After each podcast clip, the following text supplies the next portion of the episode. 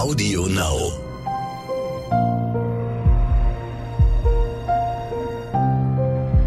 Verbrechen von nebenan.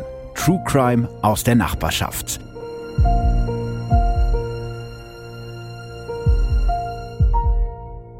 Hallo und herzlich willkommen zu Verbrechen von nebenan. Ich hoffe, die Wartezeit nach der letzten Folge war euch nicht allzu lang, denn das ist der zweite Teil des Podcasts über den Maskenmann.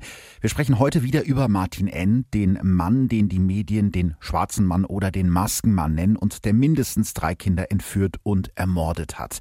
In der letzten Folge habt ihr gehört, wie die Ermittler der Soko Dennis Martin N. fast 20 Jahre nach seinen ersten Taten endlich festnehmen konnten und wie Fallanalytiker Alexander Horn den Maskenmann dazu gebracht hat, endlich zu gestehen. Falls ihr die Folge nicht gehört haben solltet, dann solltet ihr das spätestens jetzt nachholen. Heute geht es um die dunkle Seite von Martin N.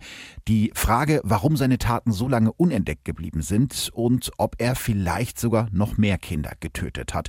Und auch ganz wichtig, wir klären die Frage, warum der Prozess gegen Martin N. für die Familien seiner Opfer so tragisch geendet hat. Die Geschichte dieses Falls erzähle ich euch mit Originaltönen von Ermittlern und Zeugen. Vielen Dank an der Stelle an Sterncrime und TV Now, die mir diese Töne zur Verfügung gestellt haben. Wenn ihr mehr zu dem Fall wissen wollt, schaut euch gerne die sehr sehenswerte dreiteilige Doku Sterncrime der Maskenmann an.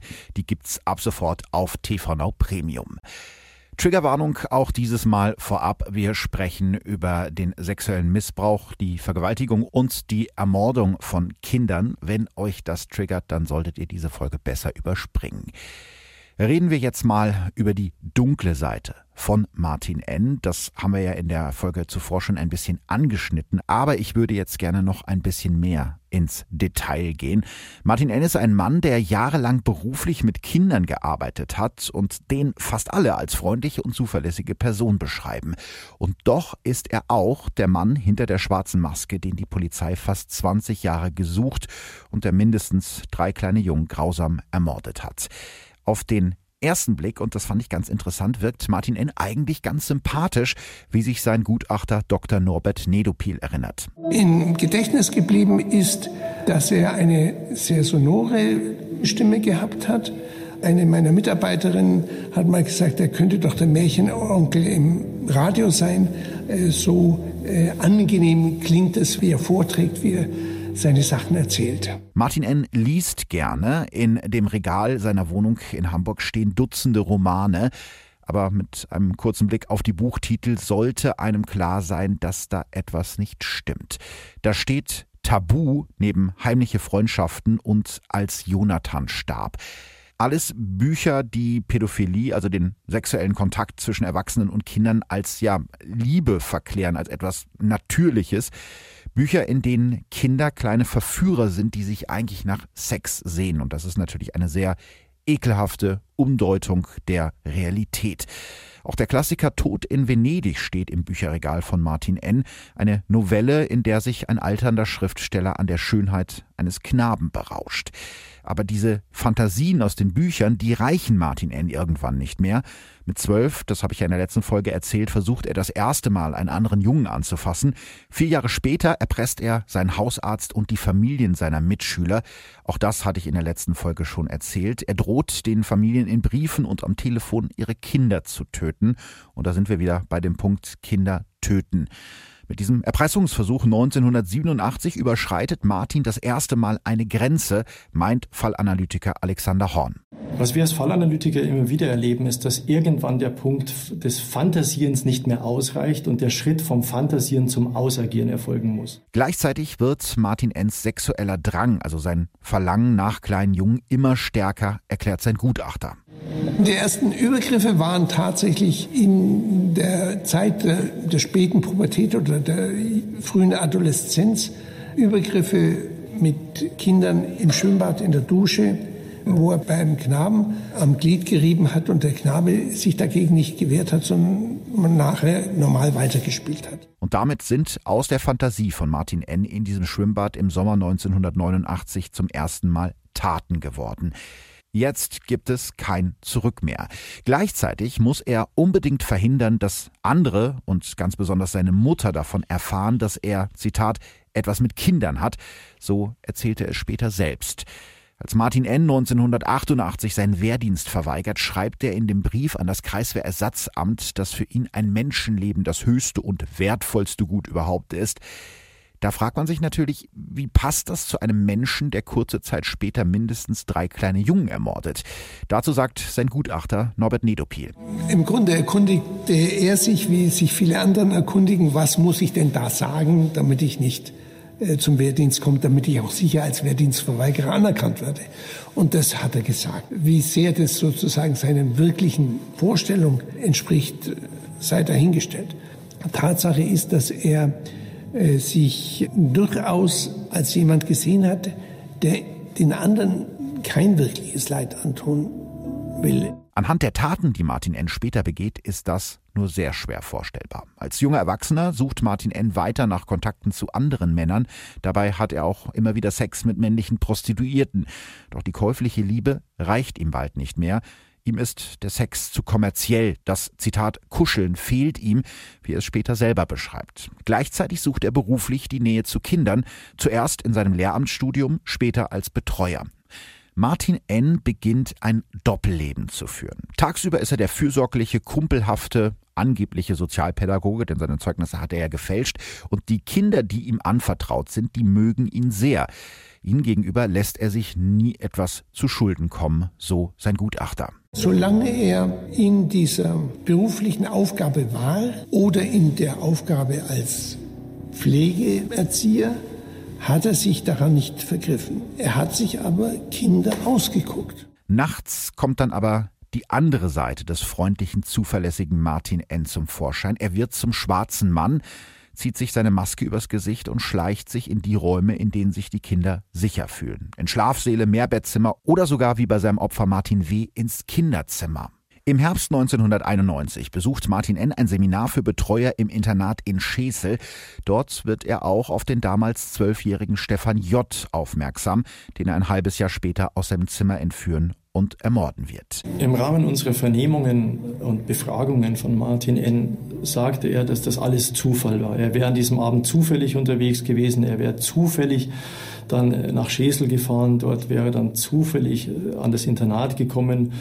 Ähm, mir persönlich sind das zu viele Zufälle. Ähm, ich glaube, dass er nicht zufällig unterwegs war, sondern dass er gezielt losfuhr von Bremen nach Schesel und gezielt das Internat und gezielt auch Stefan aufsuchte. Für uns war es wahrscheinlich, dass er im Vorfeld auch schon vor Ort war. Nicht nur bei diesem Aufenthalt, äh, bei diesem Seminar, sondern dass er vielleicht auch zurückkehrte, von außen reinschaute, vielleicht auch ins Zimmer reinschaute und dass so voyeuristische Aspekte vielleicht auch eine Rolle spielten und er deswegen auch wusste, in welchem Zimmer tatsächlich Stefan sich befand. Laut Martin Enns eigener Aussage hat er sich in dieser Nacht, also der Nacht der Entführung, spontan entschlossen, Stefan zu töten, weil der sein Autokennzeichen verraten könnte. Fallanalytiker Alexander Horn glaubt ihm das nicht. Meines Erachtens handelt sich beim Maskenmann um einen sehr strukturierten und planend vorgehenden Täter. Insofern scheint mir der Aspekt, ich nehme mal ein Kind mit raus und dann realisiere ich, dass ich dieses Kind töten muss zur Verdeckung, wenig wahrscheinlich. Am 24. Juli 1995, mehr als drei Jahre nach dem Mord an Stefan J., tötet der Maskenmann das nächste Mal. Er holt den damals achtjährigen Dennis R. nachts aus seinem Zelt in dem Ferienlager Selkanor in Schleswig-Holstein. Stundenlang fährt Martin N. in seinem Auto mit Dennis durch die Nacht in Richtung Dänemark. Dort hat er sich in dem Örtchen Holstebro ein Ferienhaus aus dunklem Holz gemietet. Und in diesem Ferienhaus erlebt er, so nennt er es selber, ein Abenteuer mit Dennis, erinnert sich Alexander Horn. Er hätte noch bis Donnerstag mit ihm gemeinsam die Tage in diesem Ferienhaus in Dänemark verbracht. Er sagte, er wäre mit ihm zum Strand gegangen. Er sagte auch, er hätte mit ihm Eis gegessen und sie hätten, wie er sich einließ, wie Vater und Sohn gelebt. Ich habe auch ein Zitat aus dieser Vernehmung gefunden. Da sagt Martin N. über Dennis R. Klingt wahnsinnig, aber ich hatte da so ein Gefühl, wie sein Papa zu sein. Seinem Gutachter Norbert Nedopil schildert der Maskenmann die Zeit mit Dennis in Dänemark so. Das Kind war so süß, dass er es mitnehmen wollte. Und er hat äh, mit dem Kind in Dänemark hat er gespielt, er hat sich mit ihm beschäftigt. So nach drei Tagen hat er gewusst, es geht nicht weiter, es, es muss Schluss sein. Also erwürgt der Maskenmann den Achtjährigen beim Spielen und vergräbt seine Leiche danach in einer Sanddüne, wie er selbst sagt, mit einer ollen Schaufel, irgend so eine Spielzeugschaufel. Diese Schaufel taucht übrigens erst später wieder auf, als das Magazin Stern einige Gegenstände aus Martin Enns Wohnung aufkauft. Die Kripo hat vergessen, die Schaufel sicherzustellen. Zwei Jahre nach diesem Mord fährt Martin N. wieder in das Ferienhaus, in dem er Dennis R. getötet hat.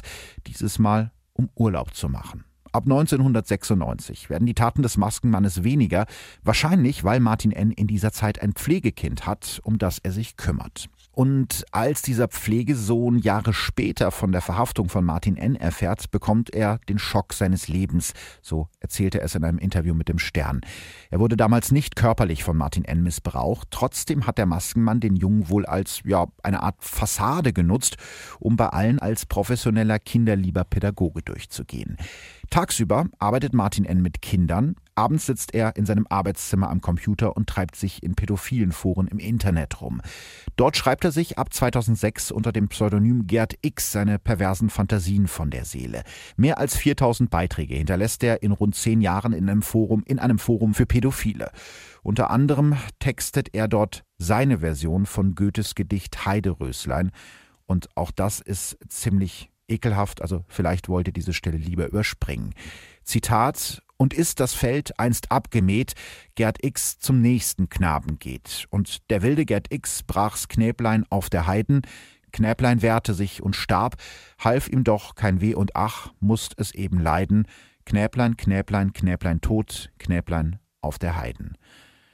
Es gibt noch viel mehr von diesen Zitaten und Einträgen von Gerd X. Ich habe jetzt bewusst mir einen ausgesucht, der nicht ganz so krass ist wie die anderen. Das ist schon, ja, wirklich schwer zu lesen, was Martin Ender gepostet hat. Für seine Nachbarn ist der Kindermörder Martin N. nur der nette Mann von nebenan.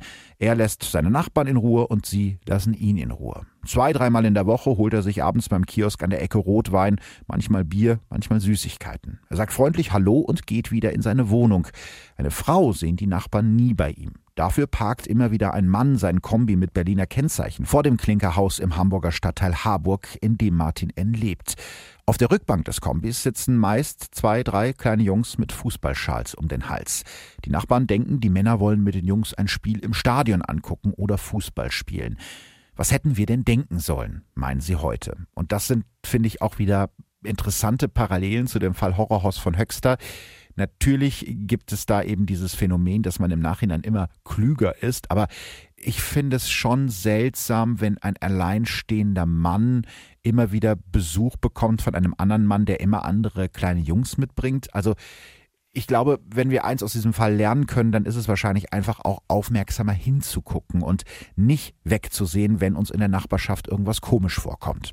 Aber das führt uns eigentlich schon direkt zu der Frage, warum die Ermittler so lange gebraucht haben, um dem Maskenmann auf die Spur zu kommen. Warum ist so lange keiner der Ermittler auf die Idee gekommen, dass die Fälle des schwarzen Mannes, der sich nachts in Kinderzimmer oder Schlafsäle schleicht und Kinder missbraucht, zusammenhängen könnten? Und warum ist niemand Martin N. früher auf die Spur gekommen? Ehrlich gesagt gibt es da gar nicht wirklich eine Antwort drauf. Martin N. ist, das muss man leider zugeben, ziemlich klug vorgegangen, denn bei seinen Jobs als Lehrer oder Pädagoge hat er sich nie etwas zu Schulden kommen lassen. Seine dunkle Seite, die lebt er nur nachts aus, verborgen unter der schwarzen Maske. Und auch hier haben wir wieder das Problem mit den verschiedenen Bundesländern und den Zuständigkeiten. Das kennen wir ja zum Beispiel schon aus Folge 26. Der Sprecher der niedersächsischen Soko hat zum Beispiel nach der Festnahme von Martin N. betont, dass schon 1995, also nach den ersten Einbrüchen in Schullandheim und dem Mord an Dennis R., der Seriencharakter der Missbrauchsfälle erkannt wurde. Die Polizei in Bremen, die damals wegen der Einbrüche in die Kinderzimmer mehrerer Jungen, zum Beispiel bei Martin W., ermittelt hat, sagt etwas ganz anderes. Sie schreibt in einer Presseerklärung, dass bei einem Treffen zwischen niedersächsischen und Bremer Kollegen damals festgestellt wurde, dass, Zitat, konkrete Anzeichen für eine Serie nicht zu erkennen sind. Das heißt, man schiebt sich so ein bisschen gegenseitig die Schuld in die Schuhe, wobei ich auch sagen muss, dass sich gerade die Bremer Polizei nicht so sehr mit Ruhm bekleckert hat. Wie der Spiegel berichtet, wurden in Bremen in mindestens zwei Fällen Akten zu Übergriffen des Maskenmannes vernichtet, obwohl die Taten zu diesem Zeitpunkt noch nicht verjährt waren. Als die Soko Dennis die Akten 2001 anfordert, heißt es aus Bremen, tut uns sehr leid, die Akten haben wir nicht mehr. Und dann gibt es dann noch so eine Geschichte. Ab April 1994 bricht der schwarze Mann innerhalb von zwei Jahren insgesamt siebenmal in Häuser im Bremener Wohngebiet Hornlehe ein und missbraucht dort Jungen in ihren Kinderzimmern. Zwei Opferfamilien wenden sich daraufhin an die Bremer Polizei und bitten sie, andere Eltern in dem Stadtteil mit einer Pressemitteilung zu warnen. Das lehnt die Polizei in Bremen ab und begründet das damit, dass diese Information eine, Zitat, nicht zu verantwortende Verunsicherung in der Bevölkerung verursachen würde. Aus heutiger Sicht absolut unglaublich und irgendwie schwer nachzuvollziehen. Aber auch das ist wieder so eine Geschichte, wo Leon Winscheid wahrscheinlich sagen würde, Achtung, Rückschaufehler. Aber natürlich trotzdem, das ist einfach so ein Punkt, wo man total den Kopf schütteln muss irgendwie. Ich glaube, völlig unzweifelhaft ist, dass man den Kindern, die von einem schwarzen Mann erzählt haben, der nachts an ihrem Bett stand, schon viel früher hätte glauben sollen. Zu dem Zeitpunkt konnte sich allerdings auch einfach niemand vorstellen, dass wirklich jemand so kaltblütig ist und in Kinderzimmer oder Schlafsäle einbricht, während die Eltern oder die Lehrer nebenan schlafen. Der ehemalige Leiter der Soko Dennis, Uwe Jordan, sagt später, dieser Täter profitiert von der Unglaublichkeit seines Vorgehens. Ich glaube, das fasst das ganz gut zusammen. Einmal sind die Ermittler übrigens schon ganz nah dran, ohne es zu wissen, denn als Martin Enns Wohnung 2006 wegen des Erpressungsversuchs an seinem Kollegen durchsucht wird, finden die Ermittler rund 30.000 Bilder von nackten Jungen auf seinem Rechner. Auch das habe ich ja in der ersten Folge schon angeschnitten. Darunter sind eben auch Aufnahmen des kleinen Jungen, die Martin N. als schwarzer Mann 1999 selbst im Schullandheim Wulsbüttel gemacht hat. Außerdem finden sich in der Galerie Aufnahmen von nackten gefesselten Jungen oder von Kindern, Kindern, die bis zum Oberkörper im Sand eingegraben sind. Das Problem ist, die Bilder sind eben nicht hochauflösend, sondern nur kleine verpixelte Thumbnails, also Vorschaubilder. Das macht die Auswertung damals sehr, sehr schwierig, denn sobald man die Bilder vergrößert, also hochpixelt, dann kann man kaum noch etwas erkennen. Wahrscheinlich auch deshalb wird der Vorwurf der Kinderpornografie damals gegen Martin N. nicht weiterverfolgt. Ein Zusammenhang zur Mordserie des Schwarzen Mannes stellen die Ermittler damals nicht her. Fallanalytiker Alexander Horn nennt das Linkage Blindness. Das ist so ein Fachbegriff aus den USA, der beschreibt, dass sich verschiedene Ermittlungsbehörden oder auch schon einzelne Ermittler untereinander nicht genug austauschen. So fällt es dann auch oft schwer, bei Serientätern wie dem Maskenmann einen Zusammenhang zwischen den einzelnen Taten herzustellen, vor allem wenn die in unterschiedlichen Zuständigkeitsgebieten stattfinden. Allerdings reißen die Pannen auch nicht ab, als Martin N. im April 2011 festgenommen wird.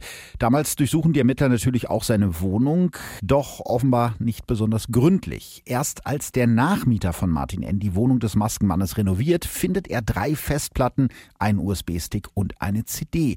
Die hatten die Ermittler übersehen. Sie waren unter dem Fettfilter der Dunstabzugshaube versteckt.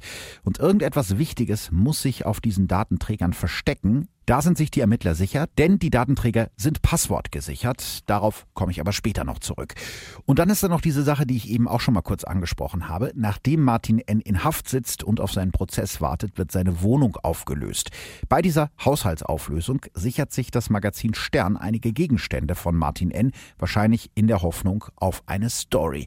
Und tatsächlich, unter den Gegenständen finden die Reporter eine rote Spielzeugschaufel, höchstwahrscheinlich die Schaufel, mit der der schwarze Mann die Leiche von Dennis R. vergraben hat. Aber das ist noch nicht alles.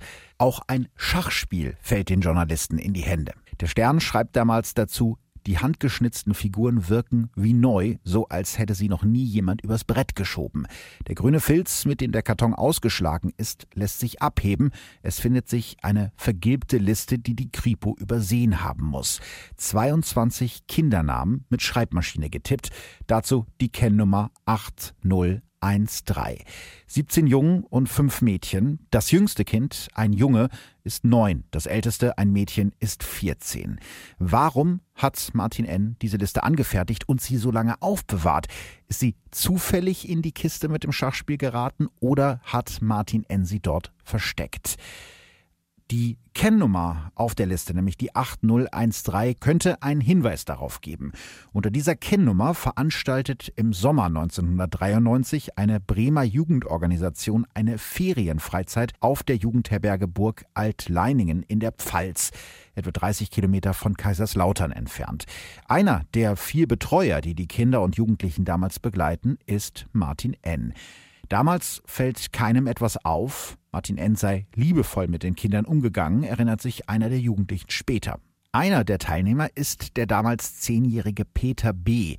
Der blonde Junge gefällt Martin N. auf Anhieb, so erzählte er später im Verhör. Mehr als vier Jahre nach der Freizeit, im November 1997, klingelt es abends an der Tür von Familie B. Peter ist mittlerweile 15 und alleine zu Hause, aber er geht trotzdem zur Tür, denn es ist genau das Klingelzeichen, das er mit seiner Mutter vereinbart hat, damit er niemandem Fremden die Tür öffnet. Vor der Tür steht nicht seine Mutter, sondern ein Mann mit einer Pistole und einer schwarzen Maske über dem Gesicht. Der sagt nur einen Satz. Ich schieße gleich, wenn du Scheiße machst. Dann schubst der Maskenmann den Jungen ins leere Haus und missbraucht ihn. In den Ermittlungen damals kann sich Peter B. nicht mehr an den freundlichen Betreuer erinnern, den er viereinhalb Jahre vorher einmal auf einer Ferienfreizeit gesehen hat. Martin N. dagegen hat Peter auch nach der Freizeit nie vergessen. Er hat sich auf der Freizeit Peters Adresse gemerkt und sich von dem Jungen erzählen lassen, welches Klingelzeichen er mit seiner Mutter ausgemacht hat, wenn er alleine zu Hause ist. Die Liste zeigt also, dass der Maskenmann sich seine Opfer zum Teil Jahre vorher ausgesucht hat. Jetzt kann man natürlich darüber streiten, warum die Ermittler diese Beweise übersehen haben. Auf der anderen Seite mussten sie ja nach der Festnahme und dem Geständnis von Martin N. auch nicht mehr so intensiv suchen, so blöd das jetzt auch klingt, denn sie hatten ja genug Beweise, um den Maskenmann vor Gericht zu bringen. Trotzdem bleibt natürlich das Gefühl zurück, dass irgendwie nicht alle Fälle restlos aufgeklärt worden sind. Der Prozess gegen den Maskenmann beginnt am 10. Oktober 2011 vor dem Landgericht Stade und ist ein riesiges Medienspektakel. Martin N. trägt eine Jeansjacke, seine rötlichen Haare sind grau geworden. Er hat sich einen zottligen Vollbart wachsen lassen, trotzdem wirkt sein Gesicht immer noch weich und ja, fast schon kindlich. Mit einem rosa Ordner vor dem Gesicht versucht er sich vor den Kameras und den Blicken seiner Opfer zu schützen. Man merkt richtig, wie die Zuschauer und auch einer der Schöffen, Martin N., anstarren, weil sie sich überhaupt nicht vorstellen können, dass dieser Mann mit den freundlichen Augen der Serienmörder mit der Maske ist. Während der Staatsanwalt die Anklage verliest, bewegt sich Martin N. keinen Zentimeter, seine Augen starren ins Leere. Er weiß, dass es für ihn vorbei ist. Die drei Morde an Stefan J., Dennis R. und Dennis K. hat er schon in den Vernehmungen gestanden, außerdem 40 weitere Fälle von sexuellem Missbrauch an Kindern. Sein Opfer Martin W., also derjenige, der die Aufklärung des Falles überhaupt erst ins Rollen gebracht hat, sitzt an diesem Tag ebenfalls im Gerichtssaal. Er spürt ein Kribbeln im Bauch, als er seinen Peiniger nach 16 Jahren wieder sieht. Es war komisch, ähm, da zu sitzen, ihm gegenüber zu sitzen. Es waren zwar einige Meter zwischen uns, aber es war trotzdem ein komisches Gefühl. Beim Prozess in meinen Augen war er ein Nichts, ein Niemand. Es war eine Erleichterung, dass, dass dieser Schatten vom Gesicht bekommen hat. Auch die Familie des ermordeten Stefan J., dem ersten Mordopfer des Maskenmannes, ist im Gericht dabei und Oliver J. steht zum ersten Mal dem Mann gegenüber, der seinen Bruder ermordet hat. Als ich Martin N. vor Gericht das erste Mal begegnet bin, war ich ein bisschen enttäuscht. Da saß dieses schmächtige Männchen mit dem Bart, den er sich in der Untersuchungshaft hat wachsen lassen. Und er hat in meinen Augen einfach eine armselige Figur abgegeben. Ich habe keinen Hass oder sonst irgendwas auf ihn empfunden. Das war einfach nur erbärmlich. Am zweiten Verhandlungstag lässt Martin N. dann von seinen Verteidigern eine Erklärung verlesen, in der er sich direkt an seine Opfer wendet. Ich bin entsetzt über meine Taten und empfinde tiefe Scham und Reue. Für meine Taten gibt es keine Entschuldigung, heißt es da. Während seine Verteidiger die Erklärung vorlesen, sitzt der Maskenmann teilnahmslos da und starrt vor sich hin. Den Blickkontakt zu seinen Opfern vermeidet er. Die Gerichtsreporterin Gisela Friedrichsen schreibt damals im Spiegel, die Worte blieben blass, geschäftsmäßig nüchtern und entbehren jener Erschütterung, die sie offenbar hätten ausdrücken sollen. Martin N. gibt zu, dass er Stefan J., Dennis R. und Dennis K. ermordet hat, beziehungsweise er lässt es zugeben. Als Motiv gibt er an, er habe Angst vor Entdeckung gehabt. Deshalb habe er auch die Kleidung der Opfer mitgenommen, um möglichst wenige Spuren zu hinterlassen. In seiner Erklärung liefert Martin N. der Staatsanwaltschaft also selber ein Mordmerkmal, nämlich die Verdeckungsabsicht. Das klingt jetzt erstmal unlogisch, aber ich vermute, dass seine Verteidiger ihm dazu geraten haben. Sie hoffen wahrscheinlich, dass das Gericht Martin N. eben nur wegen dieses einen Mordmerkmals verurteilt und andere mögliche Mordmerkmale wie zum Beispiel Befriedigung des Geschlechtstriebes als Motiv außer Acht lässt. Oder aber man könnte im Fall des Maskenmannes auch das Mordmerkmal Heimtücke anführen. Die Opfer waren ja komplett arg und wehrlos. Allerdings, und jetzt kommt der aus meiner Sicht juristische Trick, wenn das Gericht Martin N. nur wegen des Mordmerkmals Verdeckungsabsicht verurteilen würde, dann müsste es seine Erklärung als vollumfängliches Geständnis werten, was sich wiederum positiv auf das Strafmaß auswirken würde. Für die Angehörigen jedenfalls ist diese dürre und unpersönliche Erklärung ein Schlag ins Gesicht. Spannend wird vor Gericht dann nochmal das Gutachten des Psychiaters Norbert Nedopil, den ihr eben schon hier gehört habt. Dieses Gutachten wird öffentlich verlesen, obwohl die Verteidiger von Martin End natürlich versucht haben, das zu verhindern. Wahrscheinlich deshalb, weil Gutachter Nedopil Martin N. für voll schuldfähig hält. Der Maskenmann war sich seiner Taten laut Gutachten jederzeit bewusst und konnte sie steuern. Außerdem ist Martin N. eindeutig pädophil. Darüber haben wir in Folge 17 schon mal gesprochen. Das ist bei dem Missbrauch von Kindern tatsächlich eben nicht der Normalfall. Nur ein Viertel aller Menschen, die Kinder missbrauchen, sind tatsächlich pädophil. Die Wissenschaft sagt kernpädophil. Also das bedeutet, dass jemand seine Sexualität ausschließlich auf Kinder ausrichtet und ja, gar kein oder nur sehr wenig sexuelles Verlangen nach Menschen in seinem Alter hat. Das ist bei Kindesmissbrauch, wie gesagt, seltener als man glaubt, denn oft wählen Täter Kinder als Opfer aus, weil sie einfach ja, leichter verfügbar und wehrloser sind als Erwachsene. Das ist bei Martin N. aber nicht so. Er hat nie eine wirkliche sexuelle Beziehung zu gleichaltrigen Männern oder Frauen gehabt. Seine Sexualität ist ausschließlich auf Kinder, in diesem Fall auf kleine Jungen ausgerichtet. Der Gutachter schildert vor Gericht auch, was seiner Ansicht nach zum ersten Mord von Martin N. geführt hat. Der Maskenmann hatte Stefan J. in dieser Nacht im März 1992 aus seinem Internatszimmer entführt, weil er auf dem Gang Stimmen gehört hatte und mit dem Jungen noch nicht Zitat, fertig war. Deshalb flüchtete er mit Stefan aus dem Internat in sein in der Nähe abgestelltes Auto. Zitat aus dem Gutachten, da kam ihm die Idee, sein Opfer könnte ihn verraten. Panik ergriff ihn. Er hatte panische Angst vor der Entdeckung, dass er was mit Kindern hat. Vor allem die eigene Familie sollte nichts erfahren. Also hat er den Jungen gewürgt. Er wirkt. Er sah für sich keinen anderen Ausweg. Dann fuhr er mit der Leiche herum. Die Panik wuchs. Das Bild, das er von sich selbst hatte, das Bild eines liebevollen Pädagogen, war zerstört. Jetzt war er einer, der Kinder umbringt. Interessant fand ich auch, dass Dr. Nedopil Martin N. eine Tag- und eine Nachtseite attestiert. Das passt ja auch sehr gut zu dem, was wir bisher schon gehört haben. Tagsüber ist er der professionelle Pädagoge und der freundliche und fürsorgliche Jugendbetreuer, der sich in seinem Job nichts zu Schulden kommen lässt. Nachts setzt er dann die schwarze Maske auf und bricht in Kinderzimmer und Schlafsäle ein, um die Jungen zu missbrauchen, um die er sich eigentlich kümmern sollte. Es gibt möglicherweise mehr dunkle Flecken auf der Schattenseite des Angeklagten, als bis zu Beginn der Hauptverhandlung bekannt waren, so sagt es der Gutachter. Schon in seiner Jugend, als er merkt, dass andere in seinem Alter ihn nicht verstehen können, baut sich Martin N. eine eigene, eine geheime Welt. Ihn stört das auch gar nicht, im Gegenteil. Er hat eher Angst davor, dass andere seine geheime Welt entdecken. Martin N. sei egozentrisch und wenig emotional sich und anderen gegenüber. Der Psychiater attestiert dem Maskenmann eine schwere seelische Abartigkeit und sieht bei ihm auch eine Rückfallgefahr. Trotzdem schlägt Gutachter Nedopil für Martin N. keine Sicherungsverwahrung vor und schreibt in seinem Gutachten, Zitat, Herr N. ist es nach jetzigem Kenntnisstand gelungen, sich seit 2001 weitestgehend von pädophilen Übergriffen zurückzuhalten, sodass er über ausreichende Kontrolle zu verfügen scheint. Gutachter Nedopil hält Martin N. also zugute, dass er in den zehn Jahren zwischen dem Mord an den SK und seiner Festnahme nicht mehr nachts irgendwo eingebrochen ist und Kinder missbraucht hat. Wobei wir das natürlich nicht genau wissen. Ich habe ja gerade schon erzählt, dass Martin N.s Nachbarn ausgesagt haben, dass in seiner Wohnung immer wieder Kinder zu Besuch waren. Aber es scheint zumindest so, als hätte er in den Jahren zwischen 2001 und 2011 seinen Modus operandi geändert. Der Gutachter sagt deshalb, dass ein Rückfallrisiko Zitat, in vergleichbaren Handlungen, wie sie der Anklage zugrunde liegen, aus heutiger Sicht eher unwahrscheinlich ist. Dr. Nedopil verspricht sich keinen zusätzlichen Sicherheitsgewinn, wenn Martin N. in Sicherungsverwahrung kommen würde. Die Kriterien für eine Entlassung von Martin N. aus lebenslanger Haft oder aus der Sicherungsverwahrung sind aus seiner Sicht dieselben. Darüber kann man sicherlich diskutieren, vor allem weil wir später noch erfahren, dass Martin N. eben wahrscheinlich doch noch weitere Taten begangen hat.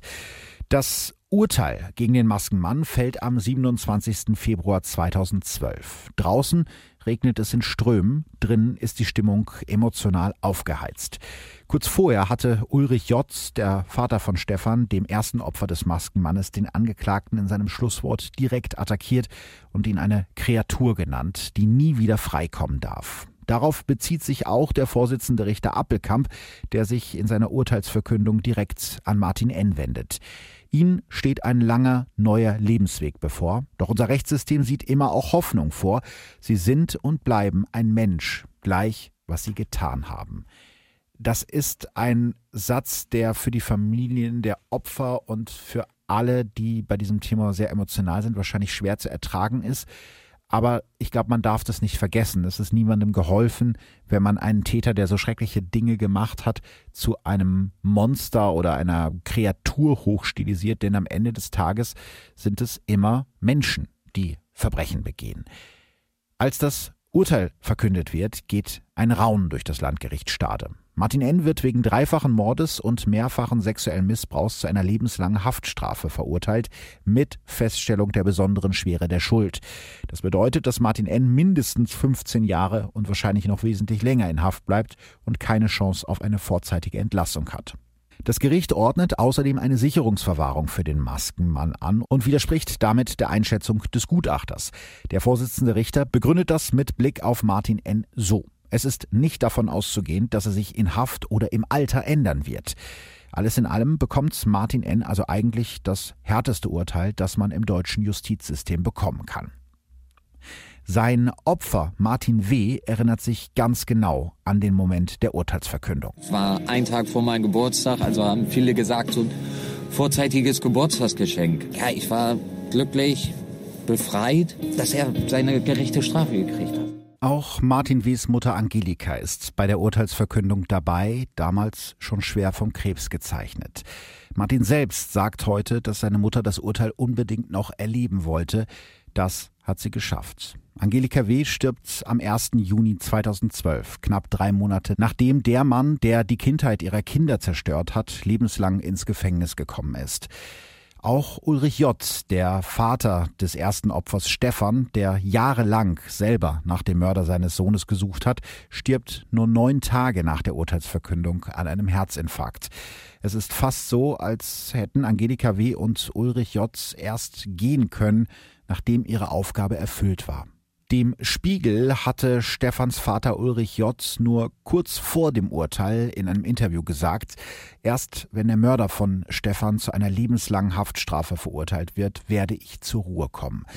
Er hat Recht behalten, aber wahrscheinlich anders, als er gehofft hatte. Sein Sohn, Stefans Bruder Oliver, sagt damals zu Bild, mein Vater ist das vierte Opfer des Maskenmannes. Und auch Oliver selbst hat als überlebender Bruder sein Leben lang unter dem Verschwinden von Stefan und der Suche seines Vaters nach dem Mörder seines Bruders gelitten. Ich würde sagen, mein Vater hat keine Zeit einfach für mich gehabt wegen seiner obsessiven Beschäftigung und seiner Arbeit. Das waren die zwei Sachen, die für ihn damals existiert haben. Da war ich nur eine Randerscheinung. Juristisch ist dieser Fall noch nicht zu Ende. Am 10. Januar 2013 kippt der Bundesgerichtshof die Sicherungsverwahrung von Martin N. Die Begründung ist ein bisschen verklausuliert, aber im Prinzip sagt der BGH, dass eine Sicherungsverwahrung nur dann zulässig ist, wenn von dem Täter dauerhaft eine Gefahr für die Allgemeinheit ausgeht. Und sollte das in diesem Fall so sein, dann könnte man Martin N. sowieso nicht auf Bewährung aus der Haft entlassen. Wäre Martin N. irgendwann nicht mehr gefährlich, dann dürfte auch eine Sicherungsverwahrung nicht mehr vollzogen werden. Eine Sicherungsverwahrung nach der Verbüßung der eigentlichen Haftstrafe wäre sozusagen doppelt gemoppelt. Der BGH sagt aber auch ganz deutlich, dass Martin N. sehr lange in Haft bleiben wird. Zitat, möglicherweise bis an sein Lebensende. Zuletzt hat Martin N. seine Haftstrafe in der JVA-Zelle in der Nähe von Hannover verbüßt. Gleichzeitig laufen die Ermittlungen allerdings weiter, denn es gibt mindestens zwei weitere Fälle, in denen Martin N. ebenfalls verdächtig ist. In den Befragungen hat er das zwar immer bestritten, aber die Art der Morde passt schon sehr zu seinem Vorgehen. Im August 1998 verschwindet der elfjährige Niki aus einem Zeltlager in den Niederlanden. Am nächsten Tag wird seine Leiche ein Kilometer entfernt in einem Fichtenwäldchen in der Nähe von Aachen gefunden. Erst 20 Jahre später stellt sich heraus, dass der Maskenmann Martin N. Niki nicht ermordet hat. Mit Hilfe eines DNA-Abgleichs können die Ermittler im Jahr 2018 einen damals 55-jährigen Niederländer als Täter identifizieren. Der Mann wird kurze Zeit später im August 2018 auf der Flucht in Spanien verhaftet. Ende November 2020 wird er zu einer Haftstrafe von 15 Jahren und anschließender Sicherungsverwahrung verurteilt. Bei dem zweiten Fall ist die Chance, dass Martin N. der Täter ist, wesentlich höher. Am 7. April 2004 wird der elfjährige Jonathan aus einem Schullandheim in Frankreich entführt. Seine Leiche wird einen Monat später in einem etwa 30 Kilometer entfernten Teich gefunden. Jonathan wurde missbraucht, gefesselt, ermordet und mit Steinen beschwert ins Wasser geworfen. Kurz nach dem Fund der Leiche klingelt bei Fallanalytiker Alexander Horn das Telefon. Ich war auf einem Arbeitsbesuch beim FBI in Quantico bei unserer Partnerdienststelle und als ich den Anruf erhielt, dass die Leiche von Jonathan gefunden wurde. Das war niederschmetternd für uns. Erleben zu müssen, dass wir es nicht verhindern konnten, dass es einen weiteren Mord gibt, sollte es denn tatsächlich unser Täter sein. Kurz nochmal zur Erinnerung, zu diesem Zeitpunkt war Martin N. weder verdächtig noch in Haft. Das heißt, es ist die Zeit, das heißt, es ist die Zeit, in der die Soko noch nach der Identität des Maskenmannes gesucht hat. Die Ermittler um den Fallanalytiker Alexander Horn tauschen sich mit ihren französischen Kollegen aus und für Horn ist klar, das Planerische, die gezielte Auswahl des Schullandheims, das Verschleppen des Kindes aus dem Heim an einen anderen Ort, die Tötung, alles Punkte, die sehr gut zum Täterprofil des deutschen Maskenmannes passen. Doch die französischen Kollegen wollen zu diesem Zeitpunkt nicht daran glauben, dass es einen Zusammenhang zwischen dem Maskenmann aus Deutschland und dem Mord an Jonathan gibt. Ein Fehler, wie wir heute wissen. Das ist ein Scheitern. Es ist ein wir haben es wieder nicht geschafft. Erst Jahre später wird sich das ändern. Ein Mädchen, das damals zusammen mit Jonathan in dem Schullandheim war, erinnert sich plötzlich daran, dass sie in der Nacht vor Jonathans Verschwinden einen schwarzen Mann auf dem Flur des Heims gesehen hat. Und angeblich hat Martin N. gegenüber eines Mithäftlings mit dem Mord an Jonathan im Jahr 2004 geprahlt. Deshalb droht ihm nach all den Jahren jetzt doch noch der Prozess. Am 21. Januar 2021 wird Martin N. für acht Monate Monate aus Deutschland nach Frankreich ausgeliefert, wo er wegen des Mordes vor Gericht gestellt werden soll. Danach soll der Maskenmann wieder zurück nach Deutschland ausgeliefert werden, wo er den Rest seiner lebenslangen Haftstrafe verbüßen muss. Und dann taucht der Name Martin N. noch in einem anderen vermissten Fall auf, eigentlich in dem vermissten Fall, Maddie McCann. Im Mai 2019 wird bekannt, dass die portugiesischen Behörden Martin N. im Zusammenhang mit der Entführung von Madeleine McCann befragt haben. Als die fast vierjährige Maddie am 3. Mai 2007 aus der Ferienwohnung ihrer Familie im portugiesischen Ort Praia da Luz für immer verschwindet, arbeitet Martin N. in einer kirchlichen Obdachlosenunterkunft ganz in der Nähe. Allerdings sagen die Behörden ganz klar, dass Martin N. nur als Zeuge befragt wurde, nicht als Verdächtiger. Mittlerweile haben die Ermittler auch einen anderen Deutschen in Verdacht, den damals 43-jährigen Christian B., der zuletzt in Braunschweig gelebt hat. Und wenn man die Taten vergleicht, wäre es auch relativ ungewöhnlich, wenn der Maskenmann Martin N. sein Beuteschema auf einmal von Jungen kurz vor der Pubertät auf ein weibliches Kleinkind geändert hätte. Trotzdem glauben zumindest die portugiesischen Ermittler, dass Martin N. etwas über die Entführung von Maddie McCann weiß. Ja, und vielleicht kann seine Zeugenaussage dazu führen, diesen Fall nach all den Jahren wirklich noch zu klären. Viele offene Fragen in diesem Fall könnten die Datenträger beantworten, die bei Martin Enns Festnahme zunächst übersehen wurden. Ihr erinnert euch die drei Festplatten, den USB-Stick und die CD, die Martin N. hinter dem Fettfilter seiner Dunstabzugshaube versteckt hatte und die erst im Nachhinein gefunden wurden. Allerdings hat Martin N. diese Datenträger vor dem Zugriff anderer geschützt. Er kennt sich offensichtlich sehr gut mit Computern aus. 2012 sagt ein Sprecher der Staatsanwaltschaft über die Datenträger, auch die in seiner Küche gefundenen CDs und Festplatten sind hochkompliziert verschlüsselt. Wir arbeiten mit Hochdruck daran, das Passwort zu knacken, aber das kann Jahre dauern. Vier Jahre später geben die Ermittler auf, ein Sprecher der Staatsanwaltschaft sagt damals, das macht keinen Sinn mehr, wir kriegen es einfach nicht hin. Die Verschlüsselungssoftware, die er benutzt hat, war schon damals so gut, dass wir das Passwort auch heute nicht knacken können. Und Martin N. wehrt sich jahrelang, seine Passwörter zu verraten. Erst 2016, also fünf Jahre nach seiner Festnahme, gibt Martin N. den Ermittlern die Passwörter. Was die Ermittler dann auf den Datenträgern finden, ist allerdings nicht so spektakulär wie gehofft. Auf der CD ist Musik, gefälschte Zeugnisse und auf dem USB-Stick weitere Dokumente, nichts Bewegendes. Die Hoffnung liegt also auf den Festplatten, doch auch da werden die Ermittler enttäuscht. Zitat, bisher wurden keinerlei Bild-, Video- oder sonstige Dateien gefunden, die auf weitere Tötungsdelikte oder Missbrauchstaten durch den Verurteilten schließen lassen, so die Staatsanwaltschaft. Warum Martin N. jetzt trotzdem so lange geschwiegen hat und seine Passwörter nicht verraten wollte, auch wenn auf diesen Datenträgern eigentlich nichts Spektakuläres drauf war.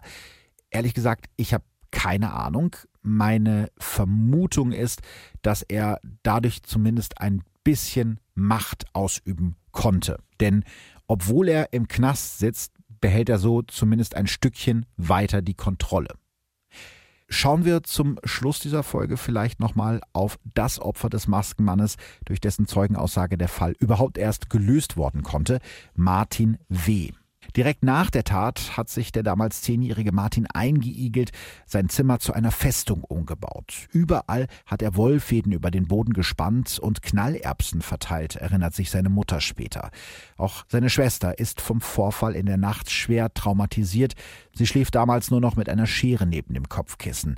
Noch Jahre später schließt sie, wenn es dunkel wird, alle Türen ab, wie im Gefängnis, sagt sie dann. Martin W. bringt seine Gefühle in dieser Zeit selbst so auf den Punkt. Er hat in dem Sinne meine Kindheit zerstört. War ab dann war ich kein wirkliches Kind mehr. Also meine Mutter hatte nur die Möglichkeit, mich entweder in die Kinder- und Jugendpsychiatrie zu stecken oder ich wäre ins Heim gekommen. Martin geht in Therapie und sagt, dass er einen Schutzwall um sich aufgebaut hat. Zwischenzeitlich kämpft er mit Depressionen. Lange kann er nicht komplett im Dunkeln schlafen. Der Prozess und das harte Urteil gegen den Maskenmann haben Martin W. geholfen. Manchmal wünscht er sich schon, dass er die Zeit zurückdrehen könnte, aber das Leben muss ja weitergehen. Er hofft lange Zeit, dass er das Trauma hinter sich gelassen hat, aber die Erinnerungen an den Maskenmann holen ihn immer wieder ein. Deshalb schreibt er ihm einen Brief und bittet ihn, sich mit ihm zu treffen. Und das Überraschende passiert, Martin N. stimmt zu. Als die beiden sich zu einem Gespräch in der JVA treffen, ist Martin W. am Anfang sehr nervös. Ich glaube, das kann sich jeder von uns vorstellen. Doch nach einigen Minuten legt sich die Nervosität. Martin W. muss sogar grinsen. Das ist nur ein ganz normaler Mensch für mich, denkt er. Ich habe keine Angst mehr vor ihm. Martin W. lebt mittlerweile in Bremen und arbeitet als Dachdecker. In einem älteren Interview sagt er, dass es sein größter Wunsch ist, irgendwann mal selber Kinder zu haben, denen er eine schönere Kindheit bieten will als seine eigene. Heute sagt er, dass er nie aufhören will zu kämpfen. Es wird mich ein Leben lang begleiten, weil es ein Teil von mir ist. Auch wenn es komisch klingt. Ich habe zwar damit abgeschlossen, aber es wird immer ein Teil meines Lebens sein. Und auch der Mann, der dem Maskenmann auf die Spur gekommen und ihn überhaupt erst dazu gebracht hat zu gestehen, muss noch heute oft an den Fall denken. Besonders ein Moment ist Fallanalytiker Alexander Horn dabei im Gedächtnis geblieben, nämlich der Moment, an dem er den Maskenmann endlich seinen Kollegen übergibt und der gesamte Druck der Fahndung und der Befragung von ihm abfällt. Wir standen in diesem kleinen Vorraum, in dem Übergaberaum und dann hat er sich verabschiedet von allen. Und als es dann soweit war, drehte er sich zu mir um und sagte, vielen Dank, Herr Horn. Und dann gingen wir auseinander. Es sind ein paar Stufen, die man runtergeht von der Justizvollzugsanstalt in Pferden zu dem Parkplatz, auf dem wir unseren VW-Bus abgestellt hatten, mit dem wir ihn transportiert hatten. Kurz bevor wir an diesem VW-Bus ankamen, war es das, der erste Moment, in dem wir uns wirklich freuen konnten, in dem der Druck abfiel und ich erinnere mich sehr gut, wie Martin Erftenbeck und ich uns umarmten, uns wirklich in den Armen lagen. Und jetzt wir beide erstmal realisierten, jetzt ist es vorbei. Wow, was für eine Geschichte. Ich habe ehrlich gesagt noch nie so lange und so viel für einen Fall recherchiert wie für diesen hier. Ähm, es war teilweise schwierig, diese ganzen Informationen unterzubringen und sie in die richtige Reihenfolge zu bringen. Ich hoffe, das ist mir einigermaßen gelungen.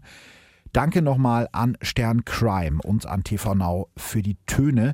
Noch mehr über den Maskenmann erfahrt ihr in der Doku Stern Crime, der Maskenmann auf TV Now Premium. Da kommen dann noch mehr Zeugen und Experten zu Wort. Die ist wirklich, wirklich spannend. Ja, das war ein Fall, der mich schon sehr lange beschäftigt, der jetzt etwas länger irgendwie in der Schublade gelegen hat, immer wieder umgeschrieben wurde. Jetzt bin ich aber doch froh, dass ich ihn endlich gemacht habe, weil ich glaube, dass es einer der spannendsten Fälle der deutschen Kriminalgeschichte ist. Danke für eure Geduld, danke fürs Zuhören über zwei Folgen und wir hören uns in der nächsten Folge von Verbrechen von nebenan wieder. Bis dahin, tschüss. Verbrechen von nebenan. True Crime aus der Nachbarschaft. Mehr Infos und Fotos zu unseren Fällen findet ihr auf unserer Facebook- und unserer Instagram-Seite. Audio Now.